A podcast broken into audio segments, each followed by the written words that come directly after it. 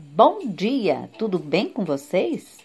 Hoje é 28 de agosto de 2023 e eu desejo um dia maravilhoso, cheio de coisinhas de fazer sorrir. E a receita de hoje é um arroz campeiro. Você já ouviu falar?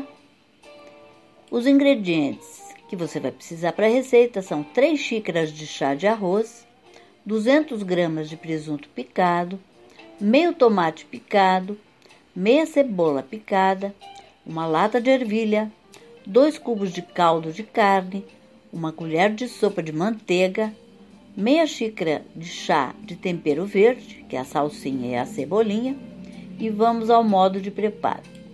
Coloque a manteiga em uma panela e aqueça até derreter. Adicione todos os ingredientes picados e a ervilha.